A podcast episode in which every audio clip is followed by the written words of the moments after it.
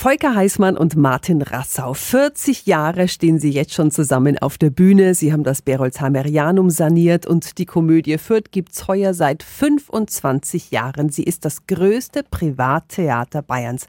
Eine unglaubliche Erfolgsgeschichte und die steht jetzt in einem Buch. 365 Dinge, die Sie in Franken erleben müssen. Ein Duo kommt selten allein ist der Titel der Biografie. Guten Morgen, lieber Volker Heißmann.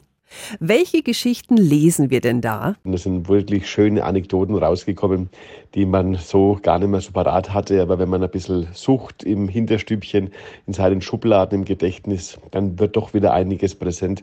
Anekdoten, die viele, viele Menschen noch nicht kennen von uns. Und deswegen lohnt sich auf jeden Fall ein Blick in das Buch.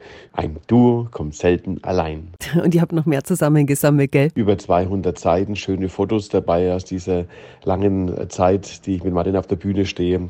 Viele Weggefährten, ein wunderbares Vorwort von Klaus Schamberger. Also ja, endlich haben wir auch etwas Schriftliches, wo man einmal nachlesen kann, wie das ganze Geschmarri, wie die Leute so schön sagen, überhaupt begonnen hat und wie wir zu dem geworden sind, was wir heute sind. Ein Duo kommt selten allein, eine neue Biografie von Volker Heißmann und Martin Rassau. Die Infos finden Sie auch nochmal auf radiof.de. 365 Dinge, die Sie in Franken erleben müssen. Täglich neu in Guten Morgen Franken um 10 nach 6 und um 10 nach 8. Radio F.